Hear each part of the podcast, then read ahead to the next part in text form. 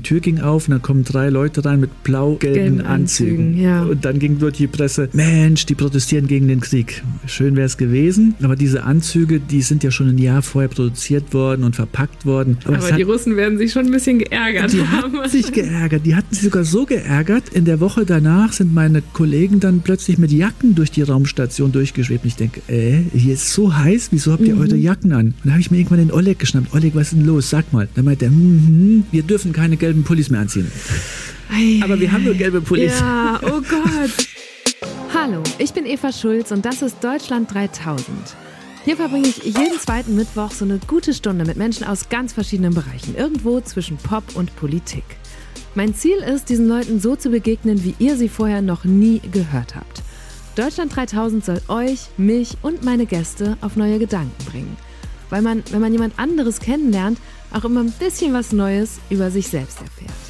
Es ist jetzt anderthalb Jahre her, da haben wir die vermutlich spektakulärste Deutschland 3000 Folge ever veröffentlicht. Damals habe ich eine gute Stunde mit dem Astronauten Matthias Maurer gesprochen und zwar während er oben auf der internationalen Raumstation war. Sechs Monate dauerte Matthias Mission ins All. Vor ziemlich genau einem Jahr, im Mai 2022, ist er zurück auf die Erde gekommen. Ich habe die Nachrichten um ihn die ganze Zeit verfolgt und inzwischen haben sich so viele neue Fragen an ihn gesammelt, dass ich ihn unbedingt nochmal treffen wollte.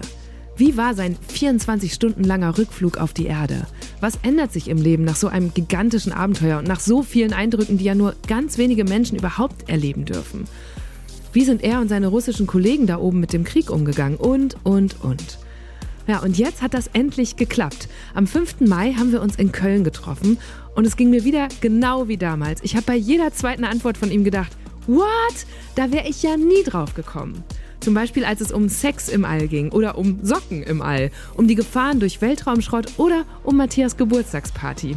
Da hat die Crew nämlich wohl so wild gefeiert, dass das Kontrollzentrum am Boden meldete, sie hätten ungewöhnliche Vibrationen auf der ISS gemessen. Ich hatte den Eindruck, dass Matthias dieses Mal noch ein Stück offener und auch persönlicher erzählt hat als bei unserem letzten Gespräch. Zum Beispiel hat er geteilt, warum er vereinzelt, aber ganz bewusst gegen ISS-Regeln verstoßen hat und dass er einen persönlichen Schicksalsschlag erleben musste, der fast seine Mission gefährdet hätte. Ihr müsst die erste gute Stunde mit Matthias übrigens nicht gehört haben, um diese hier jetzt zu verstehen. Aber für den Fall, dass ihr danach genauso fasziniert seid wie ich und noch mehr erfahren wollt, packe ich euch den Link zu der alten Folge schon mal in die Show Notes. Jetzt erstmal viel Spaß. Hier kommt eine gute Stunde mit dem Astronauten Matthias Maurer.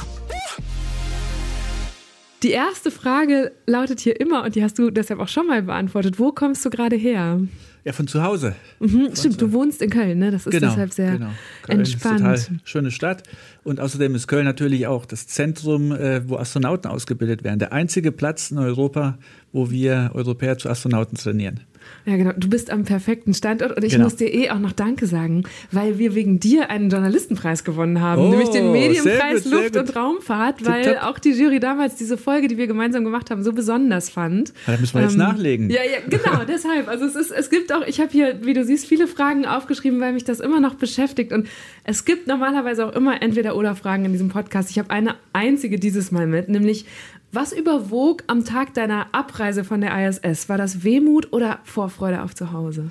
Ja, das war eine richtige Mischung aus beiden. Weißt du eigentlich, wann ich zurückgeflogen bin?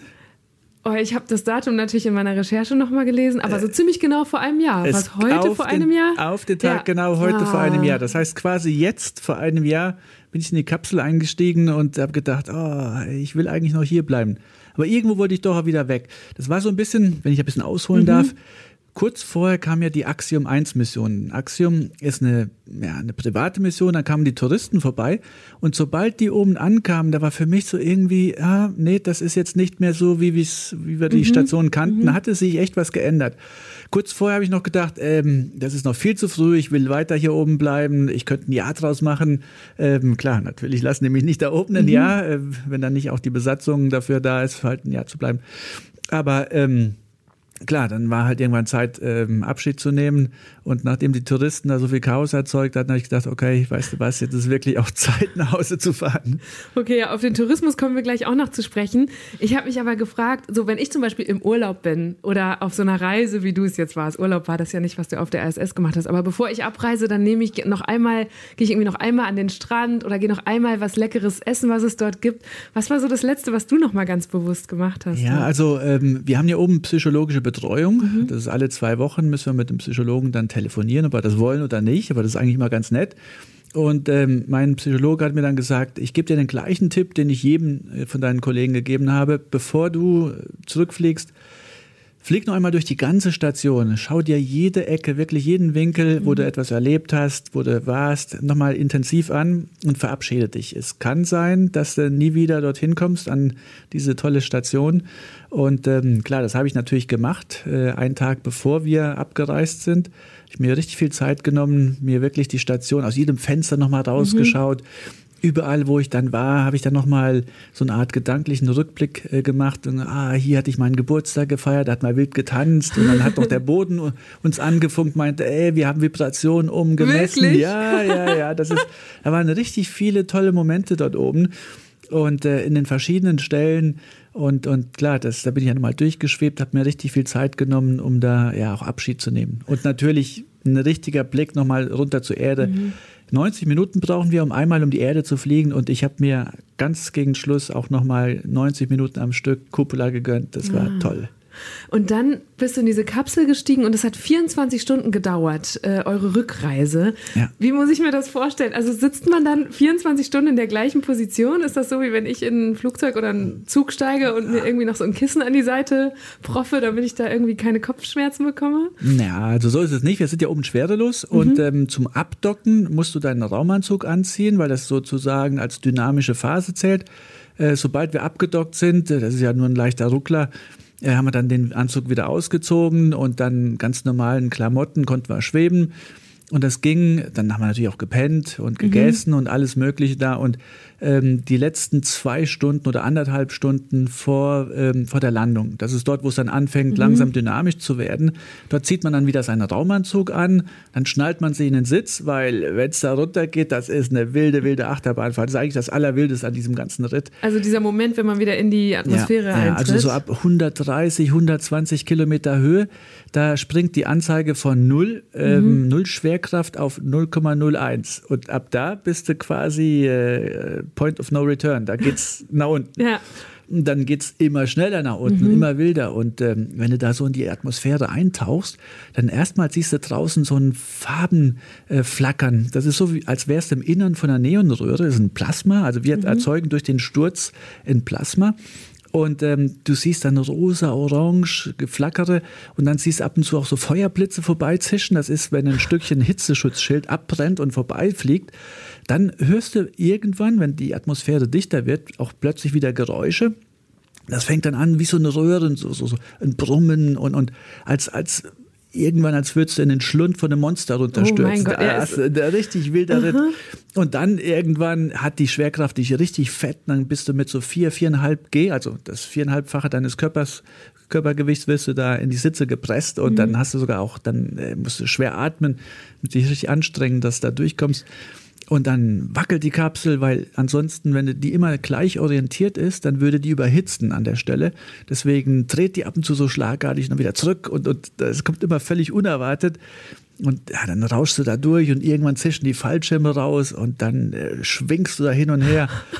Also, es klingt, Achtung, als wäre es die schlimmste Kirmesattraktion und ja. dann noch in einem Science-Fiction-Film. Genau. Äh. Und vor allen Dingen bist du ja vorher nichts mehr gewöhnt. Du bist ja nur ja. noch Schwerelosigkeit Diese gewöhnt. Sinneseindrücke ja. auch, ne? Ja, ja. Und das heißt, das waren diese letzten zwei Stunden, sagst du? Ja, ja. Dann seid ihr ins Wasser gefallen, ins Ja, also Meer. diese wilde Phase waren eigentlich sogar nur 10, 12 Minuten. Ah, okay. Also da, da fällst zum du, Glück. das ist wie so ein Start, äh, da bist du in achteinhalb Minuten im All und da mhm. fliegst du von 0 auf 28.000 Kilometer pro Stunde in weniger als 10 Minuten. Und bei der Rückkehr ist es ähnlich. Also dieses Intensive ist wirklich nur ein kurzes Fenster, aber das ist so intensiv, das, das knackt. Ja, ja. Crew has splashed down in the Gulf of Mexico off the coast of Florida. So right now, Dragon is... On behalf of the entire SpaceX team, welcome home. Willkommen auf der Erde. It's been an absolute honor to support you on your mission, Endurance Crew, and thanks for flying SpaceX. Und dann, was war, als dann diese Kapsel aufging, als ihr quasi eingesammelt wurdet, was war der erste Sinneseindruck, der dir da im, im Gedächtnis geblieben ist? Ich stelle mir vor, okay, man riecht das Meer, man sieht wieder man atmet wieder die Luft auf der Erde ein. Was, was war das? Ja, also nachdem wir da ins Wasser eingeploppt sind, ähm, dann sind wir erstmal so eine Dreiviertelstunde da am Rumtreiben, weil dann kommen die Rettungsteams, die sind ja ein bisschen in Abstand mhm. geparkt auf dem Meer. Ähm, dann kommen die Taucher, die sichern die Kapsel, die gucken erst einmal, ist da kein Leck von Chemikalien, was ausströmen könnte. Also es dauert so eine knapp Dreiviertelstunde, bis man an Bord gehievt ist. Und dann geht die Luke plötzlich auf und du denkst, oh, frische Luft, oh, ja. die Erde. Also ich meine, nach einem halben Jahr Abstand dort oben, ähm, du bist so richtig beraubt von den Sinneseindrücken, mhm. wie das Meer riecht, wie, wie die feuchte, warme Luft riecht und, und ich meine, der Fischgeruch oder Salzgeruch in der Luft, das ist einfach, das ist ein eine richtige Explosion der Sinne. Und du hast damals, wir haben ja auch gesprochen, während du im All warst, da hast du gesagt, dein Körper hat Wochen gebraucht, um sich an die Umstände dort zu gewöhnen. Wie war das denn jetzt umgekehrt nach der Rückreise? Konntest du direkt wieder, keine Ahnung, ich habe auch im Kopf, wie du sagtest, du hast da jeden Tag zwei Stunden Sport gemacht. Hast du das dann hier auf der Erde auch direkt gemacht oder muss man da erstmal so slowly, slowly ja, also ähm, die ehrliche Antwort ist nein, es ging nicht so einfach. Ich habe zwar zwei Stunden oder sogar noch mehr etwas gemacht, was vielleicht nach Sport klingt, aber mhm. das war eher so ein bisschen Rentner-Reha-Sport. Kannst dir vorstellen, mir ging's ungefähr so wie jemand, der, äh, glaube ich, einen Monat im Bett lag, was ich was, einen Gipsverband hatte und der muss dann plötzlich wieder ähm, mhm. aus der horizontalen in die senkrechte. Ähm, der hat dann auch natürlich erstmal ein bisschen Kreislaufprobleme und so weiter. Also bei mir war es jetzt so, ähm, nachdem wir im Wasser aufgeschlagen waren, da, das, wir hatten dann nur noch eine Restgeschwindigkeit von 30 km/h und das sieht spektakulär aus, wie wir da so reinfallen, aber das war eigentlich das harmloseste von dem ganzen wilden Ritt. Aber wir waren ordentlich durcheinander geschüttelt. Und ihr habt ja schon gesehen aus dem Augenwinkel da, meine Kumpels, die sah alles sehr blass aus in der Kapsel. Ich dachte erst noch, ich habe das gut weggesteckt, habe noch ein bisschen was getrunken, mhm. dann Müsli-Regel gegessen. Aber als ich dann auf dem Schiff war, da wurden wir ja dann in eine Krankenstation mhm. gebracht und dann wurden wir halt ausgezogen, also dieser Raumanzug aus. Und dann hatten sie, äh, das war ein Raum, nur durch Vorhänge abgetrennt, so, so vier Einzelkabinen. Dann hieß es, ja, da ist dein Toilettenstuhl. Und ich dachte, ey, das wollt ihr doch jetzt nicht, dass ich jetzt da mich auf diesen Stuhl setze und davor ich allen da mein ja. Geschäft mache. Nee, nee, ich will aufs richtige Klo. Dann bin ich da äh, mit Unterstützung aufs richtige Klo gewackelt, aber Alter, wie so ein Seebär, der oh an Land kommt, ja. also total wackelig. Und ähm, dann hatten sie mir nachher auch, du bekommst eine Infusion, weil du hast Wasserverlust. Mhm. Also es waren so knapp ein Liter Infusion, die wir da bekommen haben. Und dann geben sie auch so ein Mittel rein für die Reisekrankheit. Und das hat mich total abgeschossen. Da war ich dann am Pennen, bis wir an Land waren. Und an Land mussten wir spezielle Übungen durchführen. Da wollten sie gucken, wie gut ist unser Gleichgewichtsorgan. Dann hieß es ja, geradeaus gehen und geradeaus gehen mit Augen zu. Das ging gar nicht. Mhm. Äh, hinlegen und wieder aufstehen. Das ging auch sehr schlecht. Und irgendwann war es mir so speiübel, dass ich gesagt habe, ey, ich würde mich jetzt hinlegen und nicht mehr aufstehen wollen. und haben gesagt, okay, gut, dann legen wir dich jetzt zu den anderen, die auch schon im Flieger liegen. Mhm. ähm, dann haben sie uns nach Houston geflogen. Ähm, dort haben sich dann die Wege getrennt. Also meine Crewkollegen sind dann äh, ins Astronautenzentrum zur NASA und ich wurde zurückgeflogen nach Deutschland. Vorher durfte ich nochmal duschen. Und diese Dusche, auf die schön. hatte ich mich so lange gefreut. Und da muss ich dir sagen, stehe ich dort unter dem Wasser und mir plätschert dieses Wasser auf den Kopf und und das hat das äh, Gleichgewichtsorgan so irgendwie nochmal angeregt und habe ich mich gebückt und da musste ich erstmal mich so komplett übergeben wie, oh ja, ja, das war das erste und einzige Mal in den sechs Monaten, aber das, äh, ja. Okay, gut. Das heißt, erst die Dusche in Deutschland war dann so eine, die du richtig genießen konntest. Ja, genau, genau. Und diese zwei Stunden Sport, ich habe tatsächlich heute Morgen selber äh, endlich mal wieder Sport gemacht und dabei unsere Folge von damals noch gehört und habe gedacht, okay, der macht da jeden Tag zwei Stunden Sport. Ich glaube, du hattest mir damals erzählt, ihr habt da auch so ein, so ein Fahrrad gehabt ne, und einzelne Trainingsgeräte, aber das wird ja super monoton. Was mich zu der Frage bringt, war dir auch mal langweilig auf der ISS? Nie. Wirklich nicht. Nicht, nicht ein, mal ein, beim Sport. Nee, nee, nee. Du musst dir das so vorstellen, die Tage sind so vollgepackt von morgens bis abends. Also es geht ja morgens um 7.30 Uhr los Und ich bin kein Morgenmensch. Mhm. Ähm, also ich stand da immer so zehn Minuten vorher auf oder manchmal musste meine Kollegen mich auch wachrütteln und sagen, ey, es geht gleich los. Und dann ist so eine kurze Morgenbesprechung und dann haben wir zwölf Stunden bis abends 7.30 Uhr. Dazwischen ist eine Stunde Mittagspause mhm. und zwei Stunden, zweieinhalb Stunden Sport. So, und ähm, aber ansonsten ist das total eng getaktet. Du hast immer so eine auf deinem Computerbildschirm so eine rote Linie und die, die zeigt dir an, ähm, wo die Zeit steht und die zeigt dir auch an, wo du in deiner Aktivität bist. Wenn du links davon bist, dann bist du zu langsam. Dann bist oh du nur am Hetzen und bist rechts von dieser roten Linie. Dann hast du dir so ein bisschen Puffer aufgebaut. Und mhm. jeden Tag ist es halt der Kampf gegen die rote Linie. Und du bist schnell, schnell, schnell am Arbeiten. Und ähm, vor dem Flug hat mein Kollege Thomas Reiter, der war schon zweimal mhm. oben, insgesamt ein Jahr, der hat mir einen Tipp gegeben, wo ich einfach sagte, Mensch, Thomas, was ist denn das für ein billiger Tipp? Er hat mir gesagt, Matthias, mein bester Tipp, vergiss nicht aus dem Fenster zu schauen. Mhm. Da dachte ich, was ist denn das? Und aber als ich dann oben war und äh, immer jeden Tag diese rote Linie da äh, den Kampf hatte, du bist abends total müde ins Bett gefallen, da habe ich mehr als einmal gedacht, Mensch, Tipp von Thomas, vergiss mhm. nicht aus dem Fenster zu schauen. Heute habe ich noch nicht aus dem Fenster geschaut, weil wir haben dort nur die Kuppel an einer Stelle, musste extra hinschweben. Und das musste ich mir dann extra nochmal äh, vornehmen und sagen, okay, nee, äh, ich gucke jeden Tag aus dem Fenster. Das lasse ich mir mhm. nicht entgehen. Aber ich hätte genau das auch gedacht. Ihr seid auf diesem also man denkt, man, man sieht es und es ist ja vor allem sehr eng. Du hast mir damals geschildert, es ist aber auch recht groß. Ich glaube, wie ein Fußballfeld von der ja. Fläche insgesamt. Und trotzdem ich glaube, ich würde ja sehr schnell einfach Beklemmungen bekommen, ob der Tatsache, dass ich ein halbes Jahr an diesem Ort festhänge, nicht mal viele Fenster habe zum Rausgucken. Ja. Deswegen auch die Frage nach dieser Langeweile oder vielleicht ist auch Eintönigkeit nee, das Bessere. Ja, nee, nee, also die ah. Tage sind, ist das, was ich mache, wenn ich jetzt sage, ich voll durchgetakt und Kampf gegen die rote Linie, hört sich das so an, als als, äh, als wäre das alles nur eine Qual. Nee, das waren alles spannende Aktivitäten, mhm. weißt du? Ich mhm. dürf, ich bin ja Wissenschaftler und ich darf dann äh, alle halbe Stunde oder jede Stunde was Neues machen, ein tolles neues Experiment aufbauen und dann willst du natürlich auch wissen, was du da machst im Detail und was dabei rauskommt.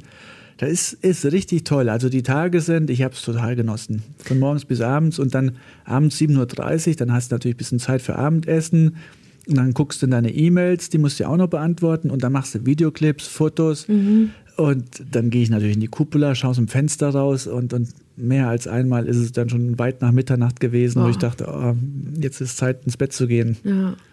Ein Tag, an dem ich besonders an dich denken musste, ich habe ja die ganze Zeit auch immer so die Nachrichten verfolgt, war der 24. Februar ja. 2022. Das war der russische Angriff auf die Ukraine.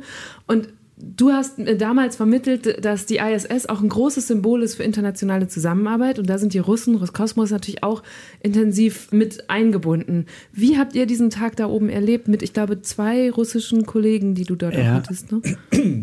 Genau, am 24.02. da hatten wir zwei russische Kollegen dort oben. Ähm, die waren zusammen mit äh, meinem Kollegen Marc äh, in einer Sojus gekommen.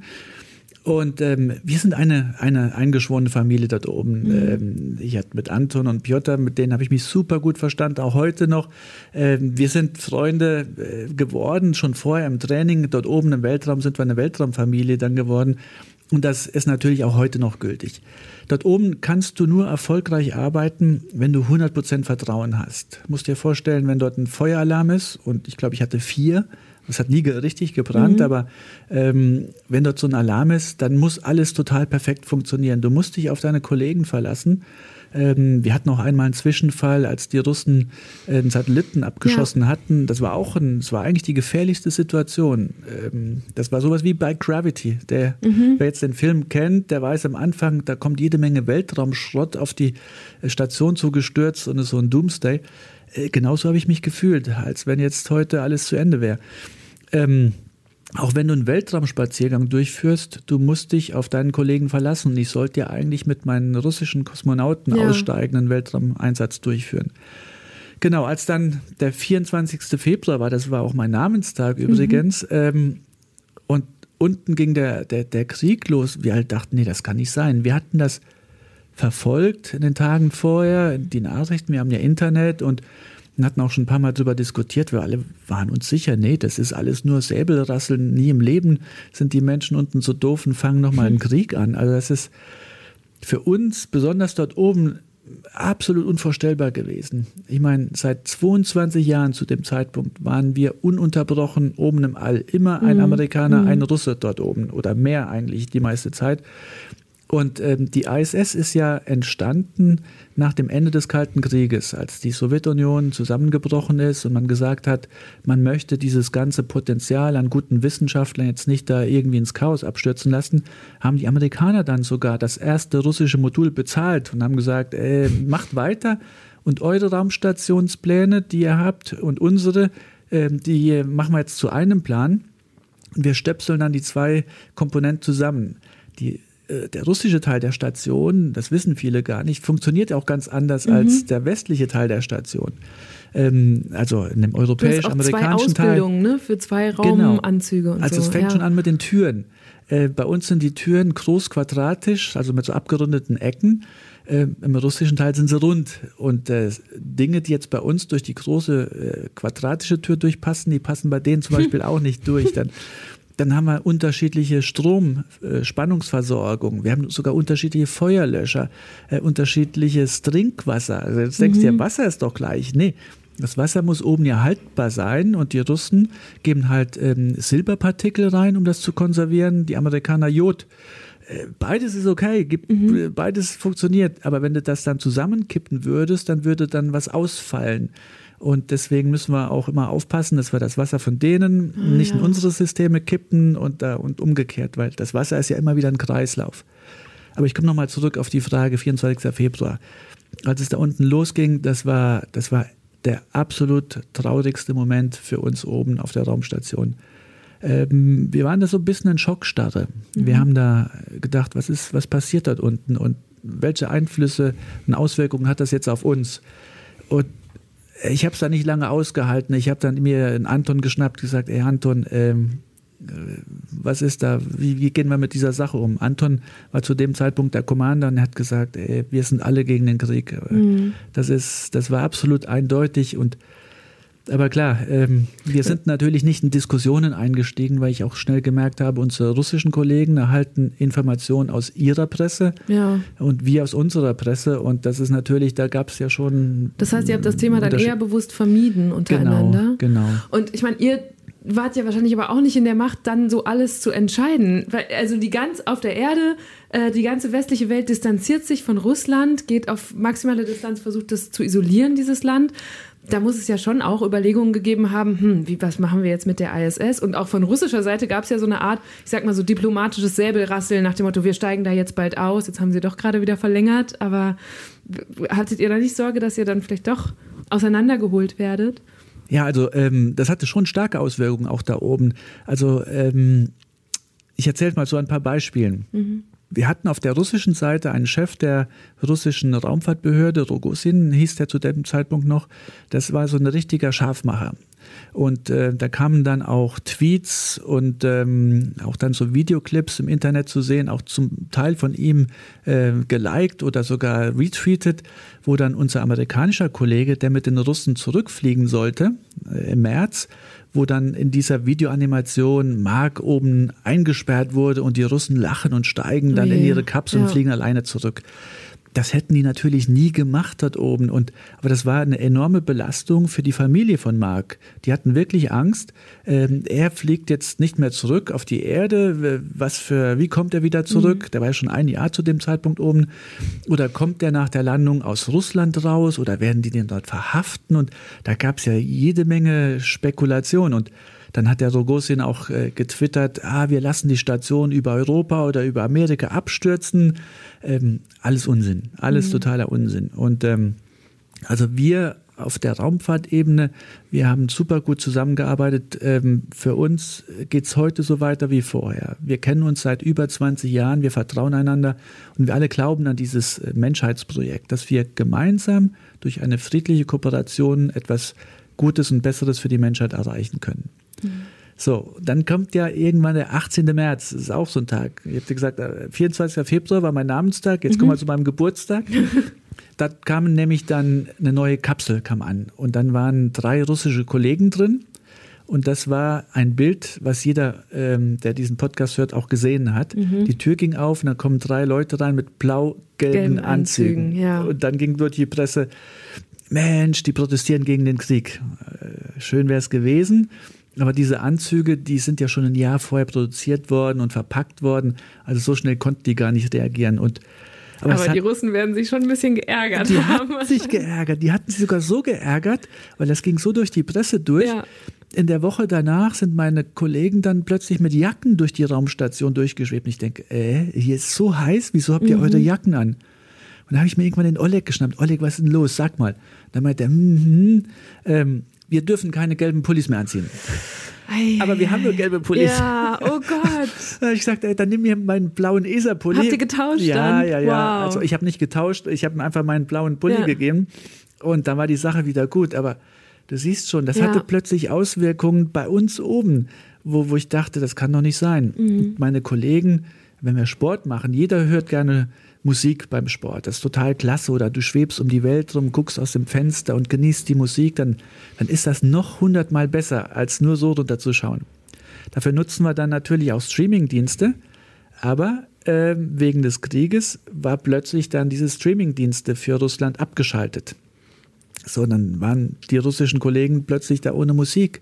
Das kann auch nicht sein, ja. wenn du da Kollegen hast und Freunde hast und die können dann, die sind da total beeinträchtigt. Deswegen habe ich gesagt, okay, man darf das zwar nicht teilen, aber macht jetzt mal, nimmt jetzt mhm. einfach mal mein Login, mhm. ähm, weil das ist einfach so wichtig für, für die Teamdynamik und für das Wohlbefinden im All. Ja, aber das ist wirklich faszinierend. Ich hätte nie gedacht, dass so eine Streamingdienst-Netzsperre bis hoch zur ISS reicht. Ja. Und das, das heißt, wir merken jetzt schon, okay, die Nachrichten, die auf der Erde passiert sind, die haben euch, oder die, die, so die Welt, das Weltgeschehen hat euch auf jeden Fall beschäftigt.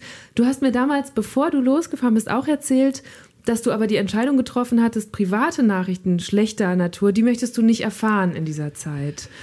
Da würde mich interessieren, natürlich ohne jetzt, dass ich zu privat werden will, gab es tatsächlich Nachrichten, die ja. dich erst erreicht haben, als du zurückgekommen bist? Ja, ähm, ich dachte eigentlich, ich bin gut abgeschirmt dort. Ähm, mhm. Also ich hatte einen meiner sehr, sehr guten Studienfreunde, ähm, den hatte ich eingeladen zum Start und kurz vorm Start schreibt er mir, sagt, ey, ich kann nicht kommen, mhm. ähm, ich habe ein gesundheitliches Problem. Und dann hat es sich herausgestellt, dass er Lungenkrebs hatte. Oh nein. Ähm, und ähm, ja, diese Nachricht, ähm, eine schlechte Nachricht da hochzuschicken, das wäre normalerweise abgefangen worden. Ich hatte da ähm, halt vorher gesagt, okay, ich möchte eigentlich eine schlechte Nachricht nur erfahren, wenn es wirklich da meine engste Familie betrifft. Mhm. Alles andere, das, das ist hart, wenn du dort oben bist und du kannst da nicht reagieren. Ja. So, aber das wussten nicht alle. Und ich hatte natürlich eine private E-Mail-Adresse und eine dienstliche E-Mail-Adresse.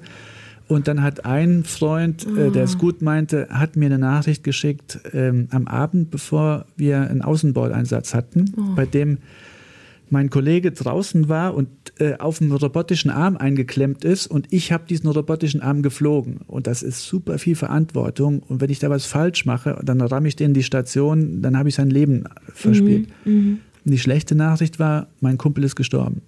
Mhm. Ja, zum Glück habe ich die erst am Tag danach gelesen. Ich dachte mir, wenn ich die Nachricht davor gesehen hätte, ich hätte nicht schlafen können, mhm. ich wäre nicht fit gewesen und, und aus dem Grund machen wir das. Wir machen das ja nicht, weil wir unmenschlich sein wollen, sondern es ist einfach, du brauchst oben einfach 100 Prozent deiner Konzentration. Ja, oh, das tut mir sehr leid, dass dir das ja, passiert ja, ist. Auch ja. weil, also ich kann mir gut vorstellen, dass, das, dass man das so entscheidet, weil man dort ja dann eben auch nicht die Lieben hat, die einen in den Arm nehmen, trösten können oder irgendwie helfen, das zu verarbeiten. Ja, also ich meine, wir sind ein halbes Jahr dort oben, einige auch ein ganzes Jahr und so Sachen kommen vor. Also ich weiß von einem europäischen Kollegen, da ist die Mutter gestorben, als er mhm. oben war ähm, Tom Marshburn, der mit mir oben war, ähm, jetzt bei der Mission, der hatte auch seine Mutter verloren bei einem seiner früheren Weltraumeinsätze. Also das, das sind Themen, über die reden wir vorher natürlich mhm. und ähm, wir alle hoffen natürlich, dass es nicht so weit kommt, aber weißt du, du kannst ja nicht sagen, ich fliege jetzt in die Kapsel äh, runter auf die Erde und äh, ich kümmere mich jetzt um die Familie. Das ist, natürlich ist die Familie das Allerwichtigste, aber wenn du dich auf so eine Mission begibst für ein halbes Jahr, dann musst du auch klar wissen, wenn in der Zeit etwas passiert, du ja. bist dort oben und dann musst du es einfach aussitzen. Das ist ein Ausnahmezustand. Genau. Ich habe auch ein, äh, emotionales Zitat noch gefunden oder generell habe ich mir schon immer, weil ich dachte, ey, wir müssen irgendwann noch mal sprechen. Ich hatte dann so einen kleinen Ordner, wo ich mir immer alles schon hingelegt habe, was ich mit dir besprechen wollte. Und zwar äh, von dem Schauspieler William Shatner, der ja 2021 mit einem Space Shuttle von Amazon-Gründer Jeff Bezos ins All geflogen ist. Und der hat danach über diese Erfahrung geschrieben, es war eins der stärksten Trauergefühle, die ich je erlebt habe. Der Kontrast zwischen der bösartigen Kälte des Weltraums und der warmen, nährenden Erde unter mir erfüllte mich mit überwältigender Traurigkeit. Meine Reise ins All sollte ein Fest werden, stattdessen fühlte sie sich wie eine Beerdigung an. Kannst du das nachempfinden? Also ich fange erstmal an, nicht jeder kennt den Namen William Shatner, aber da, wir reden hier von Captain Kirk. Ja, Captain Kirk ja. aus Raumschiff Enterprise. Ein, ein Held für viele von uns. So, und ich muss natürlich sagen, der ist auf einem Suborbitalflug hochgeflogen. Mhm. Das sind 15 Minuten Schwerelosigkeit. Du siehst die Erdatmosphäre und du siehst, dass die Erde rund ist und dass der, der Weltraum schwarz ist. Das Ganze siehst du nur für wenige Minuten. Das heißt, das, wofür ich ein halbes Jahr Zeit hatte, es zu ver verarbeiten, mhm. zu genießen, mhm. Das hat äh, Captain Kirk ähm, in, in, voller Intensität abbekommen. Und er ist ja, ja. schon weit über 80. Ja, ja ich glaube, er war der älteste Mensch im All. Zu ja, das kann gut dann, sein. Ne? Ja, ja, Das heißt, ähm, er, er, hat ja eh, sag ich mal, beruflich sich wahrscheinlich viel mit dem Thema Raumfahrt auseinandergesetzt. Er hatte das wahrscheinlich als großen Lebenswunsch, noch einmal wirklich ins All mhm. zu fliegen. Und vermutlich war er war einfach komplett überwältigt von diesen Emotionen. Ich finde nicht, dass es der traurigste Moment war, sondern ganz im Gegenteil. Es ist ein Moment, wenn du hochfliegst. Ich hatte mich vorher sehr intensiv damit beschäftigt, ähm, wie wird dieser Eindruck sein auf mich. Und mhm. du siehst dann die Erde und die Erde ist so eine blaue, unendlich schöne äh, Perle im, im All und außenrum ist alles schwarz. Und, und, du kannst so richtig mit dem Herz spüren, da unten gibt es Leben und außenrum gibt es kein Leben. Und dann fliegst du in den Sonnenuntergang und dann scheint die Sonne die Erde von der Seite an. Und in dem Moment siehst du die Erdatmosphäre. Und das ist ein mhm. ganz, ganz dünner Schleier. Es ist wirklich ein Schleier. Es sieht aus wie so eine Seifenblase, wenn du so als Kind Seifenblasen ja. aufgeblasen hast, weißt ja, dass die dann auch zerplatzen. Und das ist genau das Gefühl, was ich hatte. Ich dachte, ah, das ist ja alles super zerbrechlich. Ich hatte Angst. Weißt du, du mhm. hast richtig, mhm. du machst dir Gedanken um unsere Erde und vor allen Dingen auch im Hinblick äh, mit all den Dingen, die wir der Erde antun. Und das vermute ich, hatte Captain Kirk da so ein bisschen vor Augen auch, Mensch, das ist ein, ein absolutes Wunder, was ich hier sehe. Aber diese Zerbrechlichkeit, die hat er so intensiv gespürt, dass er vermutlich da viel Angst hatte. Mhm. Aber auch interessant, dass du dann also Angst hattest um die Erde, viel mehr als angesichts dieser großen Unendlichkeit, in der du ja, ja. viel doller reingeworfen warst, als wir es hier auf der Erde sind. Da hätte ich ja. jetzt gedacht, oh, vielleicht wird einem das nochmal viel bewusster und man denkt sich, hm, wissen wir wirklich so viel, wie wir zu, mein, wie wir zu wissen meinen? Ah, ja, wir wissen, wir wissen einiges, aber ich glaube, es gibt noch so unendlich ja. viel mehr zu entdecken dort draußen. Ich meine, oft fragen mich der Leute, glaubst du an Außerirdische? Dann ja, haben mal, wir damals ja, auch drüber gesprochen. Genau, ich glaube jetzt nicht an die grünen Männchen, vor denen ich Angst haben muss, aber ähm, ich meine, ich kann es irgendwie, diese großen Zahlen, ist glaube ich eine 10 mit hoch 24, die Anzahl der, der Planeten, die es da gibt. Mhm. So, und warum sollte nicht einer von denen die gleichen Bedingungen haben wie die Erde? Äh, die Wahrscheinlichkeit ist so unglaublich viel größer, als einen Sechser im Lotto zu haben. Und äh, ich habe zwar noch nie einen Sechser im Lotto gehabt, äh, aber ich weiß, äh, dass es Menschen gibt, die hatten sowas schon. Mhm. Ja, also von daher denke ich, statistisch gesehen, ähm, wird es irgendwo da draußen Leben geben. Ob das jetzt Menschen sind oder ob das irgendwie Pflanzen sind, mhm. ob es irgendwie Bakterien sind, äh, was ich weiß, da Einzeller Oder noch sind. was ganz anderes, ja, was wir ja, nicht ja, wissen. Genau. Ja, genau. Es ist spannend. Und um nochmal auf Captain Kirk zurückzukommen, der hat sich ja jetzt quasi ins All eingekauft und ähm, als ich dich vor über einem Jahr nach so Alltouristen und der Kommerzialisierung gefragt habe, da warst du eigentlich ziemlich positiv gestimmt. Du hast gesagt, das ist doch was Gutes, das treibt die Innovation voran, da so werden dann auch noch mehr Menschen drüber sprechen. Jetzt hast du eben ganz am Anfang schon eher kritische Töne äh, anklingen lassen. Das heißt, die Meinung hat sich geändert. Was hast du da erlebt mit den Touris im All? Ja, die Meinung hat sich jetzt ähm, vielleicht nicht geändert, sondern äh, ist vielschichtiger geworden, würde ich mal so sagen. Als die Touris oben ankamen, ah, am Anfang habe ich gedacht, Mensch, warum tut sich das die NASA so an? Die sind da eingefallen wie so eine Horde Wilder. Ähm, die, klar, drei Leute waren das, glaube ich. Ne? Es waren so drei, drei Touristen in, ja. und ein, ein Profi-Astronaut, ah, ja, der, der war schon. begleitet. Mhm. Genau. So, und äh, das sind natürlich drei Milliardäre, die sich einen Lebenstraum erfüllt haben. Und die hatten nur ein kurzes, intensives Training. Die waren also nicht so vorbereitet wie wir Profis. Mhm. Und, und wir Profis brauchen ja schon mehrere Tage, bis wir uns da in die Schwerelosigkeit gewöhnen. Und deswegen ist am Anfang unsere Arbeitsbelastung auch reduziert. Aber bei denen hieß es, nee, wir geben direkt vom ersten Moment an Vollgas. Und das ging natürlich nicht. Da ging alles schief. Und, und die konnten ihr Arbeitspensum nur machen, dadurch, dass wir unsere Arbeit sozusagen zur Seite gelegt haben oh. und haben die unterstützt. Und zum Teil haben wir sie dann auch alleine Sachen machen lassen, aber dann äh, war alles verstellt und durcheinander, weißt du? Das, ja. Die waren richtig, ähm, ja, spaced. Ja. Also kannst du sagen, da irgendwie so, so ein bisschen ja, Drüber, verwirrt, so, ver ja. verwirrt durchgeknallt äh, durch diese Raumkrankheit, will ich fast mal sagen. Und dann haben sich einfach Fotoapparate, Videokameras geschnappt und die an denen rumgespielt, rumgestellt, um mhm. dann Selfies zu machen, ihre Videoclips zu machen.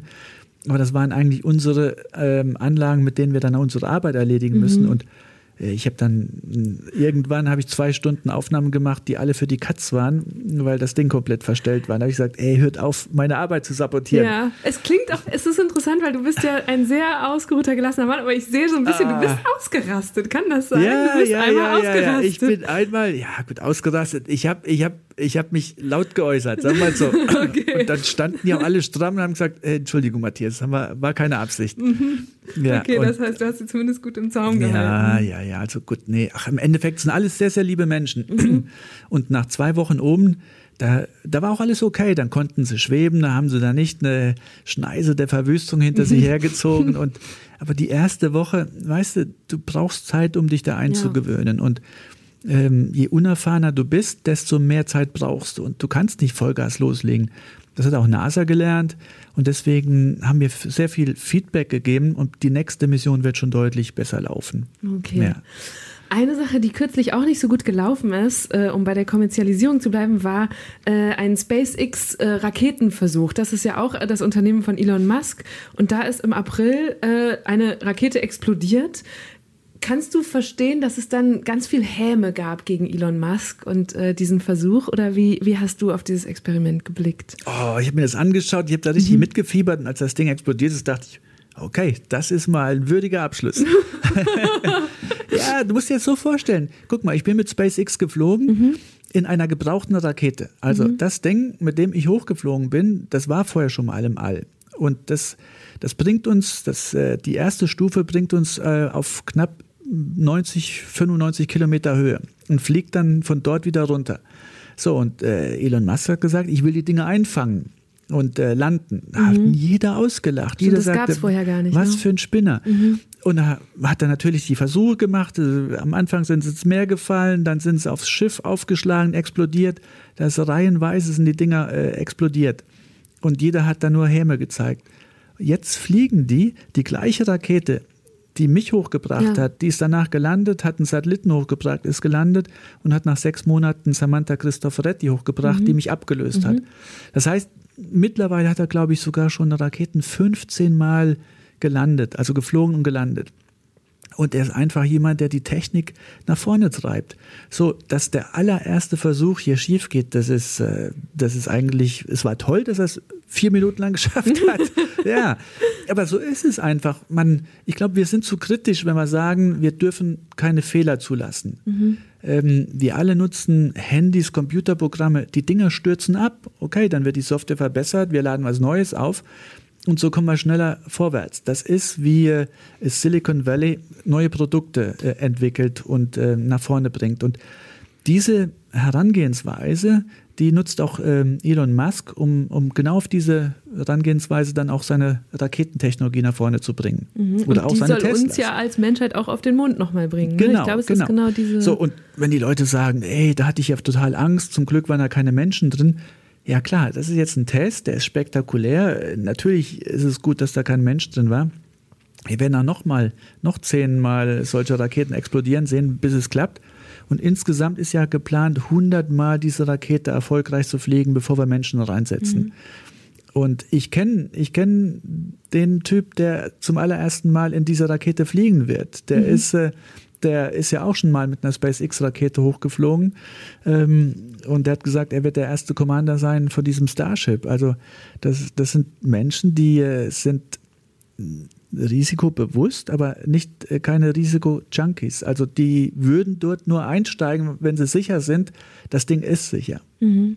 Und jetzt ist das ja auch ein gutes Beispiel ähm, das gab es früher nicht, dass solche Raketen wiederverwendbar sind ähm, für Nachhaltigkeit. Das Thema habe ich mir hier auch nochmal aufgeschrieben, weil ich gedacht habe, ja, das, du hast damals schon erzählt, mein Müll, den, der verglüht irgendwo draußen, den werfen wir einfach raus. Das ist jetzt wahrscheinlich ein geringeres Problem, aber Weltraumschrott zum Beispiel ist ja ein riesiges Problem. Äh, Millionen von Teile, tausende Tonnen von äh, Resten von alten Raketen oder Satelliten, die mal ineinander ja. gekracht sind. Nimmt man das wahr auf der ISS? Sieht man sowas? Oder wie, wie beschäftigt euch das dort oben? Ja, also der Schrott, den du siehst, das ist das, was wir selbst verloren haben mhm, da draußen. Mhm. Das ist mal vielleicht eine Schraube oder bei meinem Außenbordansatz ist mir so ein, Drahtstück halt, ähm, halt aus der Tasche gerutscht. Es kommt vor, das ist dann nicht das Kritische, weil äh, das driftet dann schnell in die Erdatmosphäre und kommt dann nach ein paar Wochen, mhm. verglüht das dann. Was gefährlich ist, ist der Schrott, den du nicht sehen kannst, weil er ist so schnell unterwegs. Ähm, der ist viel, viel schneller als eine Gewehrkugel unterwegs. Und ähm, wenn der auf die Station trifft, dann haut das Ding ein Loch rein. Also wir können ähm, ein Loch bis, glaube ich, ein Zentimeter Durchmesser maximal oder vielleicht noch nicht einmal ein Zentimeter Durchmesser maximal könnten wir reparieren. Alles andere, was größer ist, ähm, da wird die Luft so schnell rauszischen, äh, dass wir das Modul dann verloren hätten. Mhm. Und äh, Weltraumschrott muss man vermeiden. Das ist so, den nachher einzusammeln. Das geht nur bei den ganz großen Klumpen, aber die kleinen Stückchen, die kannst du gar nicht mehr einsammeln. Das ist fast unmöglich. Ähm, irgendwann wird es so viel Schrott dort geben, dass wir dann so eine Art Lawineneffekt haben. Das heißt, ein Stück trifft auf das nächste, mhm. zerbröselt wieder in viele mehr und dann ähm, hast du irgendwann so eine Art Staubgürtel um die Erde rum und wir könnten gar nicht mehr durchfliegen. Ja, das ist dann, das wäre dann quasi wie ein Minenfeld. Ja. Und äh, das können wir eigentlich den Generationen nach uns nicht antun. Weltraum ist so, so wichtig für uns. Ähm, ein Tag ohne Weltraum, ohne Satelliten, äh, die Leute, die würden denken, was, was sind wir 50 Jahre in die Vergangenheit stimmt, gestürzt? Stimmt, ja. Also mit Wettervorhersage, Telekommunikation, Internetdienste, Klimaforschung, mhm. äh, ist Navi. Es nützt ja jeder, äh, um irgendwie sich da fortzubewegen. Ja. Aber das ist nicht nur für die Navigation wichtig, sondern die Navigationssatelliten, die senden ein ultrapräzises Zeitsignal. Und dieses Zeitsignal ist wichtig für die Börse, mhm. es ist wichtig für alle Systeme, die enorm zeitgesteuert sind, auch so Energieversorgungsunternehmen und so weiter und so fort. Also äh, ich denke mal, die Erde wird stillstehen, wenn wir den Weltraum nicht mehr nutzen könnten. Und heißt das, du, du fächerst das ja gerade eindrucksvoll auf, ist das auch wert, diese hohe Umweltbelastung, die es zum Beispiel kostet und bedeutet, Raketen ins All zu schicken und zu Satelliten? Oder siehst du auch eine Chance, für grüne Raumfahrt. Ja, natürlich. Die, die Raumfahrt muss grüner werden. Ähm, das, ich vergleiche das so ein bisschen wie mit den Weltmeeren. Anfangs mal hingegangen, hat gesagt, mhm. ja, hier auf dem großen Meer, da kippe ich meinen Müll einfach mal rein. Das Meer ist so groß, das tut niemandem weh. Äh, jetzt sehen wir, dass ist so viel Müll in die Meere gekippt worden. Wir finden Plastikteilchen in den Fischen und das landet im Endeffekt dann in unserer Nahrungskette. Mhm. Ja, und äh, das heißt, hier haben wir Fehler gemacht, die müssen wir jetzt irgendwie wieder rückgängig machen, sehr, sehr aufwendig. Das Einfachste wäre, diese Fehler nicht zu begehen. Und das, der Weltraum um uns herum ist so etwas wie das Meer. Es ist nur in der dritten Dimension. Und äh, überleg dir mal, der Weltraum fängt 100 Kilometer Höhe an. So 100 Kilometer von Köln entfernt, äh, das ist noch näher als jetzt irgendwie Frankfurt ja. oder sowas. Ja. Ähm, also ich kann jetzt nicht einfach anfangen und kann sagen, äh, als Kölner ist mir egal, ich kann da in Frankfurt meinen Müll hinkippen, ja. das stört mich nicht. Das ist ja komplett irrational. Ja. Dann habe ich noch ein Forschungs- und gleichzeitig Touri-Thema. Vor kurzem ist nämlich ein Paper erschienen und in dem schreiben Forscher, man müsse jetzt auch dringend mal Sex im All viel besser untersuchen, weil wenn da mehr Touristen hochkommen, ich glaube, das war eine Begründung. Die andere Begründung war aber auch Reproduktion, mehr Menschen im All und man wisse ja. noch überhaupt nicht, welchen Effekt das All auf Embryos hätte und so weiter. ist Sex im All was, was euch Astronauten beschäftigt? Ja, also wir werden ja als Profis dort hochgeschickt mhm. und äh, als Profis sollten wir uns auch verhalten. Ähm, aber ich denke, wenn es jetzt irgendwann mal private Stationen gibt und die ISS, die soll noch bis 2030 laufen. Mhm. NASA hat jetzt schon Nachfolgekonzepte und vier Firmen bieten jetzt schon, ähm, sag ich mal, eine Art private Station oder Konzepte dafür an. Ich kann mir gut vorstellen, dass dann auch die Filmindustrie wieder auf Stimmt, dieses Thema ja. zurückkommt. Das war ja Gab's auch früher mal eine Anfrage. Pornografie im All zu filmen. Ich weiß nicht, wer sich das anschauen möchte, aber gut, es war wirklich ein Thema damals. Ähm, ja, oder auch die anderen Fragen der Biologie. Also ich denke, das ist möglich dort oben. Also, aber gut. Dem, ich meine, du kannst es besser nicht. einschätzen als viele andere. Und an dir sind ja auch viele Versuche gemacht worden. Ja, hast aber du da, nicht diese. Nee, nicht, aber hast du da eigentlich nachverfolgen können, ob du jetzt irgendwie zu einem äh, bahnbrechenden äh, Ergebnis beitragen konntest oder was aus diesen Versuchen und den Erkenntnissen geworden ist, die dank deiner Körpermesswerte und so weiter gewonnen wurden? Ja. Also es gibt viele Thesen, die man hatte. Das eine ähm, ist natürlich, wie passt sich der Körper in der Schwerelosigkeit an und was können wir daraus lernen? Ähm, zum Beispiel werden wir krank in Anführungszeichen. Also nach irdischen ähm, Standards ähm, haben wir verschiedene Krankheiten oben in All. Mhm. Ich habe zum Beispiel eine Wassereinlagerung ins Auge gehabt, also ein Ödem. Das haben Leute, die Augenerkrankungen haben, ist zum Glück reversibel bei den allermeisten von mhm. uns, einige nicht. Das hat man noch nicht verstanden. Ähm, das wird noch bei den nächsten Missionen untersucht. Dann als positive Nachricht, ich habe mehr Gehirn bekommen im All. Praktisch. Ja, das ist gut, das ist gut. Die schlechte Nachricht ist, das ist reversibel. Ich glaube, das ist schon wieder abgebaut. Oh das braucht man, um in der dritten Dimension zu navigieren. Ah, sich orientieren zu können. Weil du musst dir vorstellen, wenn ich dort oben bin, dann ist immer dort, wo mein Kopf ist, ist die Decke und dort, wo ja. meine Füße sind, ist ja. der Boden. So, und wenn ich jetzt auf dem Kopf stehe und du kommst rein, dann hast du eine andere Decke als ich. Mhm. Weißt du, das ist, das ist total faszinierend, wie der Kopf das verarbeitet. Sobald du dich mehr als 90 Grad drehst, zack, springt mhm. das Bild rum und du hast eine andere Decke. Mhm. Das ist klasse. Und wenn du dann die in der Raumstation, wir haben das ja trainiert in Houston und dann haben wir eine Station, die so hingebaut ist als Modell. So, und dort haben wir dann einen definierten Boden und eine definierte Decke. Ist ja klar, ja. weil wir laufen über den Boden. Und das ist so, dass wie wir alle uns die ISS abgespeichert haben. Und so ist er eigentlich auch am bekanntesten im Kopf. Aber wenn ich dann mal äh, sozusagen im Kopf stand oder mit 90 Grad versetzt durch die ISS schwebe, dann war das ein anderer Raum. Der war irgendwie größer und unbekannter und ja da mich dann zurechtzufinden, das war direkt schon wieder anstrengend für das Gehirn. Das, das glaube ich. Aber wie cool, dass sich das Gehirn dann einfach denkt, okay, dann expandieren wir mal, ja. damit wir den Matthias jetzt hier ein halbes Jahr bisschen, am Laufen halten können. Genau, genau, genau. Das war gut so. Danke, Gehirn. ähm, aber das Gehirn hat auch was Negatives mitgemacht. Das ist in einem gewissen Bereich angeschwollen. Das ist so, als hätte ich einen Verkehrsunfall gehabt oder mhm. Gehirnerschütterung. Und das ist etwas ganz Neues. Das hat der Wissenschaftler so vorher noch nicht entdeckt der kann, das wird mit Kernspintomographen gemacht, das sind ja die großen fetten mhm. Röhren in den mhm. Krankenhäusern, mit, die ganz, ganz schwer sind. So eine Maschine haben wir noch nicht im All. Das, das geht halt noch nicht. Das heißt, ich wurde vorm Flug vermessen und nach dem Flug vermessen. Und ähm, jetzt ist natürlich die Frage, können wir da noch näher rankommen an diese Sache? Mhm. Also das irgendwie während dem Flug messen. Und das sind so die Fragestellungen. Dann ähm, hat sich natürlich auch noch viel anderes im Körper getan. Ich hatte so einen, einen EMS-Anzug dabei. Das kennen vielleicht viele aus den Sportstudios. Fürs All haben wir das halt noch vorher noch nicht gehabt. Ich habe dann oben Sport gemacht, immer mit so Stromschlägen dabei. Das hat scheinbar sehr, sehr gut funktioniert. Mhm. Also ich kam da richtig fit, von den Muskeln her fit aus Gestellt. dem All zurück. Ja, also und da machen die jetzt weiter und haben gesagt, das könnte eventuell eine Lösung sein, wenn wir in kleineren Kapseln Richtung Mond, Richtung Mars fliegen, mhm. ähm, um die Astronauten fit zu halten, weil wir auf der ISS haben wir halt viel Platz und dann haben wir da noch eine Muckibude äh, und so eine Muckibude passt halt nicht in eine kleine Kapsel rein. Und wenn wir jetzt, jetzt hast du hier wieder so einen normalen Alltag, normal in Anführungsstrichen. Ich habe vorhin gedacht, ja, wir treffen uns hier, weil wir heute beide im Kölner Treff zu Gast sind. Dann sitzt man auf einmal als Wissenschaftler, der man eigentlich ist, in einer Talkshow, erzählt hier oder ne, dort vom, äh, von deiner, dieser Reise und dem Abenteuer, das du erlebt hast. Wo im Alltag denkst du manchmal an die ISS zurück oder wie, wie, wirst du daran erinnert, dass das jetzt auch ein Teil von deiner Biografie ist? Ja, gut, ähm, ich darf ja zum Glück viel darüber berichten, mhm. erzählen und das hält natürlich auch die Erinnerung wach. Und ähm, ja, abends schaue ich gerne in den Himmel und wenn dann so ein, ein heller Punkt vorbeifliegt, dann denke ich, echt, das war mal meine Wohnung. Ja. Da oben habe ich gelebt, ein halbes Jahr. Das ist, habe ich direkt, habe ich jetzt schon wieder Gänsehaut. Und gibt es etwas, das du ganz bewusst anders machst, weil du dich verändert hast vielleicht?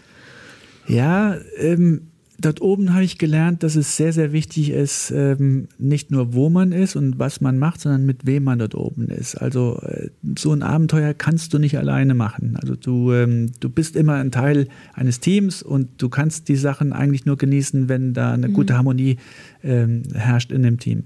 So, das habe ich als Lehre mitgenommen und habe jetzt versucht, okay, ähm, Team Spirit, wir können so viel noch erreichen, indem wir im Alltagsleben, ähm, auf der Arbeit oder auch im privaten Umfeld einfach versuchen, ein bisschen mehr Wert drauf zu legen, dass es so zwischen den Menschen harmoniert.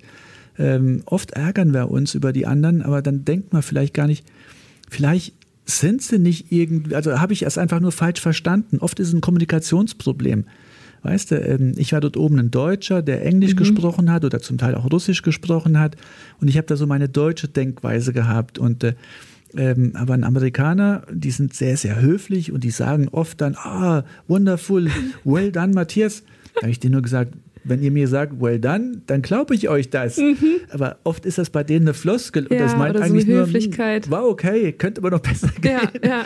Und dann habe ich gesagt, ey, ihr müsst mir, mit mir Klartext reden. Aber Mhm. weißt du, du musst dich halt auf die anderen einlassen. Und ähm, das ist halt ganz, ganz wichtig, dass man nicht jeden so behandelt, wie man selbst behandelt werden will, sondern dass man die anderen behandelt, so wie sie behandelt werden wollen. Und das ist, ein- ist ein Riesenunterschied. Das ist ein, ein schönes äh, Takeaway, ein, was wir mitnehmen können zum Schluss. Ich habe auch noch ein Mitbringsel für dich, denn damals konnte ich dir nicht unsere Deutschland 3000 Socken geben. Die gibt es von diesem Podcast und natürlich schenke ich sie gut. dir nicht ganz uneigennützig. denn Ich hoffe, dass sie irgendwann auf dem Mond äh, Toll, dir mal dienen, toll, falls du toll. dort noch hinkommst. Sehr schön, Denn ganz da, vielen Dank. darüber haben wir ja damals gesprochen, dass das eigentlich so der große Traum von dir wäre, noch einmal auf den Mond. Genau. Ähm, hast du eigentlich mal überlegt, Neil Armstrong hat damals ja diesen historischen Satz geprägt, ein kleiner Schritt für einen Menschen, aber ein großer äh, äh, Sprung für die Menschheit. Was wäre der Satz, den du sagen würdest, wenn du als erster Deutscher den Mond betrittst? Ja, also äh, ich habe schon ein paar Mal drüber überlegt. Dieser Satz ist einfach phänomenal gut Ja. von Neil Armstrong. Und also da muss schon was Besseres her. Mhm. Und da muss ich noch ein bisschen denken, aber ich habe ja noch Zeit. Also mein Flug ist noch nicht gebucht. Ich hoffe, der kommt. Und ähm, ja, also toll, über deine Socken freue ich mich. Die nehme ich natürlich auch mit dann Richtung Mond. Das brauchen wir ja. Ich, ich weiß ja, dass ich hier in Köln ähm, bauen wir gerade ein Mondtrainingszentrum auf. Und da bin ich Projektleiter. Also die werde ich schon mal bei uns auf dem Mond in Köln testen. Sehr gut. Und nochmal zum Thema ähm, Wissenschaft zurückzukommen Ja. und Socken. Ich hatte auf der ISS auch Socken von einem Startup aus Deutschland dabei ähm, gegen Schweißfüße. Wirklich? ja, hat alles gut geklappt. Aber auf der ISS muss ich dir sagen, die Socken, die verschleißen in drei Tagen. Mhm. Weil ähm, wir haben dort keine Schuhe, sondern wir schweben. Und damit wir uns festhalten können zum Arbeiten, ähm, nutzen wir die Füße. Ah, okay. So, und dann klemmst du dich Hackst mit den Füßen ein. immer in so eine, unter eine Haltegriff fest und dann, da werden die, die Socken richtig zerfleddert. Okay, also ich schicke dir noch ein paar hinterher, damit Auf du dem, länger Mond, was auf, dem Mond, auf hast. dem Mond kann ich die dann, da ist das nicht mehr so. Da muss ich mich nicht mehr festhalten mit den Füßen, dann kann ich nochmal laufen. Okay, super. Also ich hoffe, Vielen, vielen Dank. spätestens dann müssen wir nochmal sprechen, denn allein jetzt alles von deiner Rückreise zu hören war schon wieder so spannend. Danke, dass du dir nochmal die Zeit genommen hast und danke für diese gute Stunde. Wunderbar, ich danke dir und ich lade dich ein, in das Mondtrendmond zu kommen. Dann können wir dort mal den Mond erkunden. Super, dann bis bald. Bis bald. Das war eine gute Stunde mit Matthias Maurer. Ihr habt ja gemerkt, ich war schon wieder richtig geflasht und ich hoffe, euch ging es an der einen oder anderen Stelle auch so. Ich glaube, mir hat Matthias als Gast auch einfach so Spaß gemacht, weil ich unheimlich viele Dinge von ihm gelernt habe, die ich jetzt direkt anderen Leuten weitererzählen will. Und das über ein Thema, für das ich mich vorher kaum interessiert hatte. Falls euch noch weitere Gäste einfallen, mit denen mir das hier bei Deutschland 3000 passieren könnte, also dass sie einen so komplett für ihr vielleicht auch nerdiges Thema begeistern, dann schickt uns doch gerne eure Vorschläge. Mein Name ist Eva Schulz, ihr findet mich und Deutschland 3000 auf Insta, Twitter und natürlich überall, wo es Podcasts gibt. Jeden zweiten Mittwoch kommt eine neue gute Stunde. Und falls es in der App, in der ihr hört, eine Bewertungsfunktion gibt, zum Beispiel bei Spotify oder iTunes, dann würde ich mich riesig freuen, wenn ihr Deutschland 3000 eine Bewertung gebt. Denn das hilft uns, von noch mehr Leuten gefunden zu werden. Und apropos Podcast finden, ich habe auch wieder eine Empfehlung für euch, nämlich den neuen Podcast Dark Matters. Da geht es anders, als ihr nach dieser Folge jetzt vielleicht denkt, allerdings nicht um fremde Galaxien, sondern um Deutschlands Geheimdienste und deren Geheimnisse. Die Kolleginnen und Kollegen von RBB, SWR und Bosepark Productions berichten zum Beispiel über das doppelte Spiel von Agenten oder die Putschpläne der Reichsbürger. Da kamen ja noch die absurdesten anderen Gestalten dazu. Eine Wahrsagerin, eine Ärztin, auch gut bürgerlich, die Richterin. Also das war eine bunte Mischung, bei der man sich vor allem fragt, was hat diese Leute eigentlich zusammengebracht? Neben solchen echt spannenden Storytelling-Episoden gibt es auch immer mal wieder kurze, snackable Wissensfolgen, die Hintergründe erklären. Zum Beispiel, wie denn ein Geheimdienst überhaupt arbeitet. Dark Metals findet ihr in der Audiothek und überall, wo es sonst noch Podcasts gibt. Das war's jetzt erstmal von mir. Wir hören uns in zwei Wochen wieder. Ich freue mich. Macht's gut. Deutschland 3000, eine gute Stunde mit Eva Schulz, ist ein Podcast von Funk und Enjoy. Redaktion Isabella Schreier, Melanie Litzbar und Christine Geilig. Produktion Isabella Schreier. Social Media Lena Link. Sounddesign Soundquadrat.